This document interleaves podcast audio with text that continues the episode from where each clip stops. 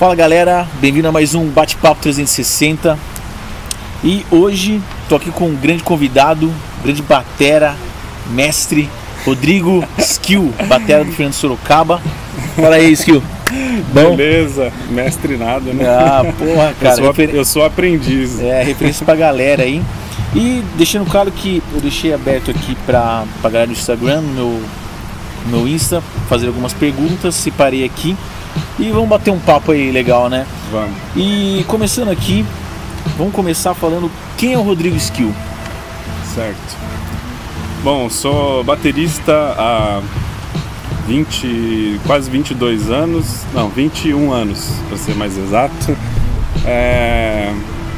Cara, eu tô aí, eu trabalho desde os 13, que eu comecei a dar aula pra molecada da minha, do meu bairro.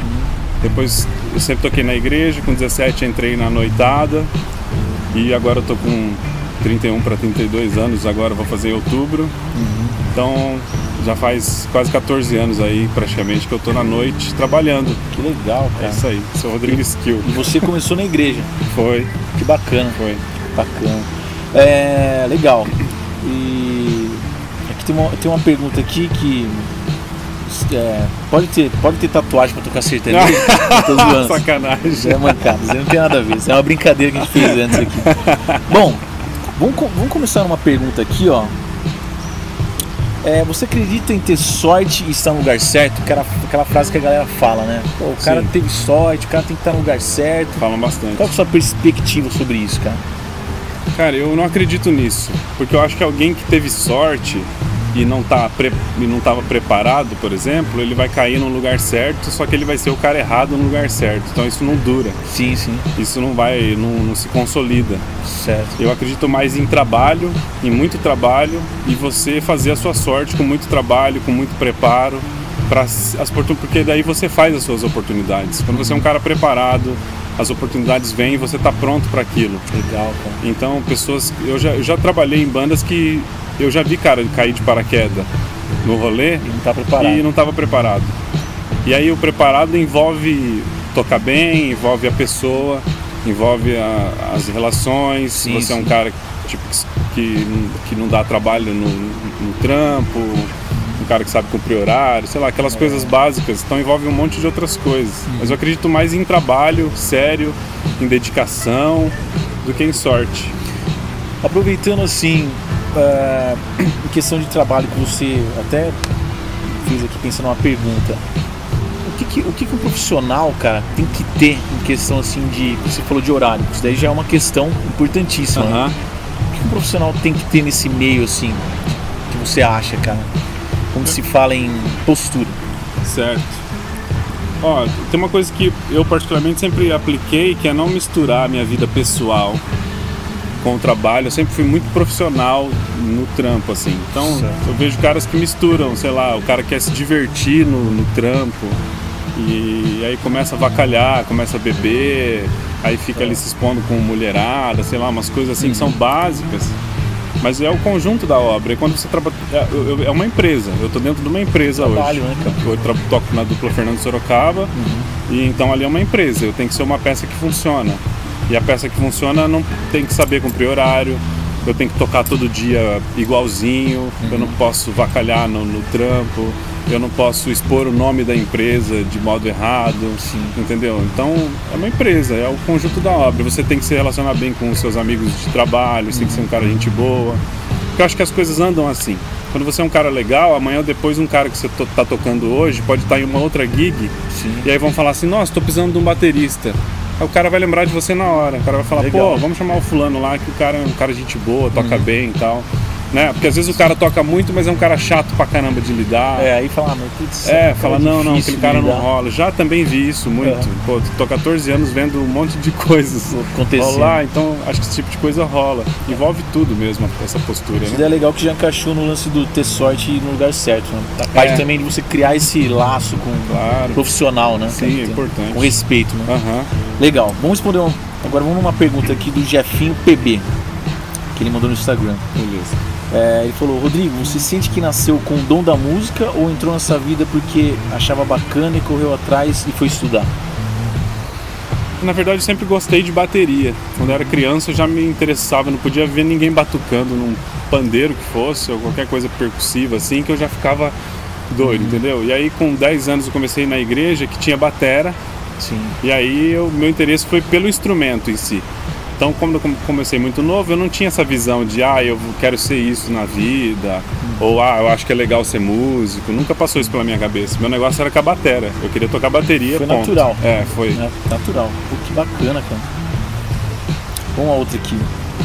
Aqui foi do Alerson Marcelino, também pelo Instagram. Qual foi a sensação ao tocar com a dupla Chitãozinho Chororó? Foi o DVD, né? Sim. Que você gravou. Cara, isso aí, além de tocar com. Eles são considerados tipo, os maiores nomes assim da música sertaneja e é o meio que eu trabalho há 14 anos. Além de ter esse lado profissional muito forte, para mim também teve um lado pessoal, porque eu cresci ouvindo Chitãozinho Chororó em casa com os meus pais. Eu sou de Londrina, Paraná, Uhum. é uma cidade sertaneja, assim, esses interiores, a, a gente é criado com música sertaneja, né? Então eu ia pescar com meu pai ouvindo Chitãozinho Chororó. Eu, de manhã, eu acordava minha mãe com o discão do Chitãozinho e Chororó. Então foi uma coisa que, cara, o dia que eu cheguei em casa, que eu coloquei o DVD, que eu recebi por correio, assinado Nossa. por eles, assim, que eu coloquei o DVD e sentei e pude assistir em casa. Foi a sensação, tipo, tipo, teve uma realização além de profissional como baterista, de conseguir tocar com os caras desses Pessoal. pessoal, assim. Acho que foi o trabalho mais emocionante, eu posso dizer, que eu já fiz, assim. Nossa, caramba, É. cara. Que bacana. E, e assim, como, como foi o, o convite para você gravar esse DVD? Sim. Isso aí, quem produziu esse DVD foi o Fernando, Certo. o cantor do Fernando Sorocaba. E o Chitãozinho Chororó queria, procurou ele porque eles queriam uma personalidade um pouco diferente no som do que eh, os trabalhos anteriores deles. Então eles queriam uma, uma, uma pegada mais rock and roll, uma coisa mais country rock assim e tal. E o Fernando achou que eu me encaixava, que eu me encaixava para esse perfil que eles estavam procurando, né? É, até tem gente que fala assim, tipo, que dá, às vezes vem num papo que dá a sensação de que eu gravei porque eu toco com o Fernando, mas a relação que eu tenho com o Fernando é de profissional. Então, se eu não fosse competente para fazer, ele não tinha me chamado. E Tanto é que ele pegou para esse trabalho dois bateras que tocam, que a gente é muito diferente, que é eu e o Vladinis Carvalho, conhecido sim. também como Pacote. Nós dois gravamos junto, cada um tocou um tanto de músicas. São dois perfis muito diferentes, mas atuais, é o que tá rolando hoje, assim, no sertanejo e tal. Então foi daí que surgiu o convite, pelo meu, meu estilo de tocar mesmo. Sim. Que é legal pra caramba. É. Vale, vale mencionar aí. Imagina, valeu. Pra caramba. Cara, agora, qual foi a situação mais difícil na sua carreira? Você teve alguma situação assim? Tive, eu tive um acidente há três anos atrás. Que a gente estava passando o som e eu fui mexer no rack da bateria e tava com vazamento de energia. E aí eu fiquei grudado num choque. Eu fiquei grudado no rack e aí ficou uma descarga elétrica em mim que ficou me, me- tipo, eu fiquei grudado mesmo. Acho que durou, sei lá, um poucos segundos. Eu não me lembro muito bem, mas eu fiquei grudado ali, cara, e eu, e eu não conseguia me desgrudar, o choque era muito forte, eu senti meus ombros Caramba. estourar na hora. Aí eu joguei meu corpo para trás assim, minha mão soltou. E aí meu braço ficou atrofiado e tal. Resumindo, meu ombro deslocou com a força do choque. Então eu fiquei 40 dias de tipóia. Eu fui pro hospital depois de na hora ali do ocorrido, tiveram que pôr meu ombro no lugar, foi uma dor insuportável. Aí fiquei 40 dias parado, usando o imobilizador lá, que é, o nome é tipóia e tal. E aí quando eu tirei a tipóia depois de 40 dias, cara, o meu braço não mexia mais. Louco, Eu ia erguer meu braço, eu, tipo, meu movimento não tinha praticamente. E aí foi, um, acho que, um momento mais difícil pra mim, porque ali eu achei que eu não ia voltar mais a tocar bateria. Desesperador, Foi, cara. foi. Cara, Falei, cara, acabou tudo agora. Movimento zero, zero. Fico- Era pouquinho, eu erguia assim, já me doía, não dava. E Mas- aí o médico falava, cara, fica tranquilo que a fisioterapia vai, Com tempo. vai né? resolver isso aí e tal. Graças a Deus, cara. E, e aí eu tive um, bons fisioterapeutas também que me ajudaram. Eu consegui retornar normal. Hoje eu tenho a mesma força, a mesma rapidez. Sim. Os movimentos não mudaram nada. Não teve. Mas não tive sequela, entendeu? Mas Ah, foi tá. um momento assim que eu falei, cara, ferrou. Cara, que É. tenso, cara. Duro que eu lembro disso daí. Pô, mas faz três É, anos. fica até a dica, o pessoal tomem cuidado com essas coisas, cara, de vazamento de energia. Às vezes o palco ali é tudo, é tudo muito rápido, tem que montar rápido, porque tem que tocar, não sei o que. A gente não se liga nos detalhes que às vezes tem a ver com a nossa vida. Eu podia ter morrido nesse negócio. caramba, cara. Imagina a voltagem que É, passou em você. é. cara. Se estourou meu ombro, se esse negócio vai pro meu coração, eu tá morto. Foi no braço direito? É que você foi no braço direito. É, Punk, esquerdo, né? pro É, esquerdo, então. sei lá, hein, cara. Então, pois é. Pô, O médico falou isso, falou, cara, é por Deus, que você não morreu na hora. Ainda bem que tu Loucura. entrevista com ele agora, né? Isso é bom sinal, né? Viu, vamos lá. É, você tem, tem, tem tempo pra estudar ainda, Skill?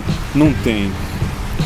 Não tem. Eu, olha, eu, eu só estudaria hoje se eu fosse um cara muito doido por estudo mesmo. E eu Sim, nunca sim. fui muito. Há 14 anos atrás, quando eu comecei a tocar na noite, eu empilhei minha bateria em casa e eu nunca mais peguei numa bateria para estudar. Sim. Aí o meu estudo, como eu toco quase todo dia, o dia que eu não tô na estrada tocando, eu tô gravando no estúdio e tal, o meu estudo é a minha cabeça. Então eu entro no YouTube, fico vendo vídeo, eu ouço todo tipo de música, eu fico antenado como que os caras novos estão tocando, eu estudo mais a minha cabeça, porque a parte física tá em dia, por eu tocar direto. Sim. Pô, todo dia eu toco uma hora e quarenta de show, ou fico horas gravando no estúdio, então o corpo tá em dia até. Mas eu me preocupo mais com essa parte criativa, a parte de Linguagem. estar antenado, a linguagem, de estar sempre atualizado, pra não virar tiozão, né, cara? Já tô Sim, com quase sim. 32 anos, já, já dá pra virar tiozão já, né? O cara jogou eu no. Não, é, mas é isso Que aí, cara, é, mas não, é mas verdade. você é antenado Mas também, ficando senão a tio, gente cara. fica mesmo com aquele jeito de tocar de antigamente. Sim. Quando eu comecei a gravar sertanejo há 13 anos atrás, Uhum.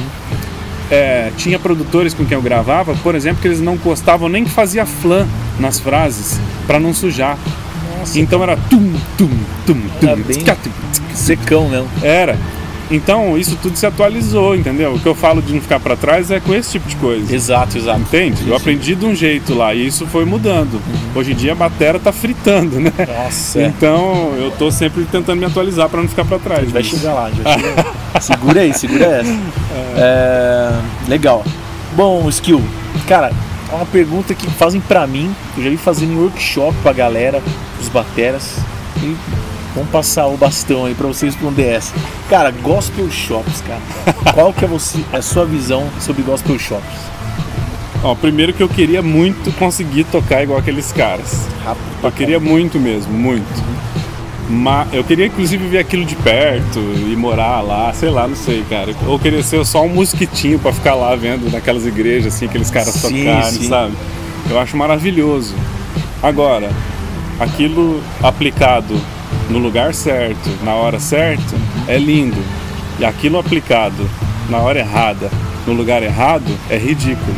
Sim. Então, hoje em dia, s- é, o que eu tô vendo um pouco nisso é que a onda é muito massa, mas tem um monte de gente pirando demais nisso. Então, às vezes, o moleque vai tocar lá um country rock, ou vai tocar um rock é, simples, ou uma música lenta. né? Esses dias eu vi uma música pop, cara, e o cara meteu uma frase no meio. Eu tava curtindo a música, música bonita, os cantores cantavam bem e tal, e eu tava curtindo uma dupla até. Aí eu tô lá, meu, na onda ali, tava dirigindo, pô, que música massa e tal. Daqui a pouco, meu irmão, sai, o cara me sai Ah. numa frase que eu, sabe, eu assustei, assim, tirou totalmente minha atenção da música. Eu fiquei assim, cara, que isso? Que- Calma, jovem. Até ficou meio. Não, mas é fogo, é fogo. Entendeu? Então aí fica meio. Acho que não rola, né? Tem Sim, que ser, sim. Essas É coisas do que ter caramba, bom né, cara? gosto. É. É. sensacional, mas aí foge do bom gosto. Eles aplicam aquilo dentro de um estilo que é feito para aquilo mesmo, Uhum. né? Agora tem lugar, tem hora certa. Sim. Ah, e você, você acha, o que você acha é, uma pessoa que está começando a parte de versatilidade, cara? Isso é uma batera versátil. Você acha que não é legal? Você acha que vale a pena? Qual que é a sua visão Sim. sobre isso? Ó, no meu caso, eu me dispus a ser um músico de estúdio. E a, uma coisa que eu sempre tive na minha cabeça era eu não ser segmentado. Tipo assim, ah, o skill só toca tal coisa. Certo. Apesar de, porque o sertanejo tem um leque muito grande de ritmos, de variedades. Hoje em dia a gente põe forró, como, como os caras de cima lá tocam. A gente tem a vaneira do sul, a gente mistura o country rock, a gente mistura o arrocha, a gente mistura, pô, é tanta coisa, cara, pop. Então, dentro do estilo que eu trabalho, eu não posso ser um cara segmentado, que só toca um- uma coisa só. Ah, os que só toca vaneira. Eu nunca quis isso. Eu Certo. sempre quis chegar lá e o produtor falar, cara, qual que vai ser. Ah, é isso aqui. E eu sair tocando, eu ter linguagem, eu ter o que oferecer pro cara. Certo. Então eu particularmente aposto nisso, porque pra mim sempre rolou, entendeu? E, e eu ouço de tudo daí. O grande segredo pra, pra esse lance que eu indico é ouvir de tudo. Deixar o preconceito de lado Sim. e abraçar. O Brasil é tão legal nisso. Pra eu acho que é um caramba. diferencial que o nosso país tem, que é não, não, não ter tipo assim, ah, é a galera do, do tal gênero, a galera da, daqui, a galera. Aqui é tudo muito misturado, a gente tem essa, essa possibilidade, tipo, como eu tô falando do sertanejo, é livre pra. A gente põe música eletrônica, a gente põe tanta coisa dentro de um estilo. Tão livre, né, cara? Então é, a gente aqui não, não- acho que ficar com essa onda do preconceito aí, ai, tal estilo não é legal. Quando eu comentei com você até antes de começar a Sim, entrevista, sim. pô, às vezes eu falo, ah, eu ouço de tudo. Daí os caras falam, nossa, mas você ouve até funk. Eu falo, é, e por que não? Se eu quiser ouvir, daí. É, que, que Tipo, tem a ver? é, você tem preconceito com isso? Tipo, tem que deixar esse negócio de lado, entendeu? Uhum.